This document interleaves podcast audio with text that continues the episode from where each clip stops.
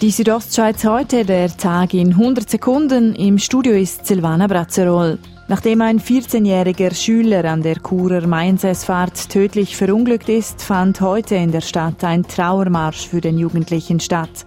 Der ganze Churer Stadtrat war beim Marsch dabei.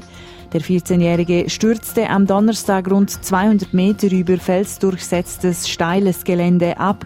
Der Regearzt konnte nur noch den Tod des Jungen feststellen. Die junge SVP Grabünden möchte die Stimmbeteiligung im Kanton erhöhen.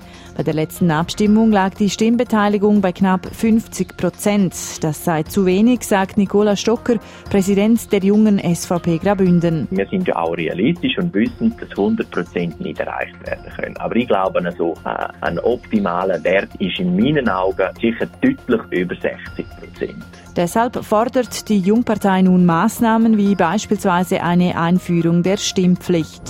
In 3500 Metern Höhe soll zwischen dem Piz Prieflus und dem Bianco Grad im Engadin schon bald eine Slackline gespannt werden. Dies plant Highline, also Höhen-Slackline-Weltmeister Samuel Wolleri mit seinem Team. Ja, es ist ein Projekt, das mich auch ein bisschen nervös macht. Also es ist ist eines der, der extremeren Projekte, die ich bisher versucht habe. Und nein, ich freue mich extrem drauf. Spielt das Wetter mit, soll die Slackline bereits in rund drei Wochen gespannt werden. Ein 70-jähriger Autofahrer ist gestern bei einem Verkehrsunfall in Laax leicht verletzt worden. Der Mann war mit seinem Fahrzeug auf die Gegenfahrbahn geraten und zeitlich mit einem Auto kollidiert. Der Mann wurde ins Spital gebracht, meldet die Capo Grabünden.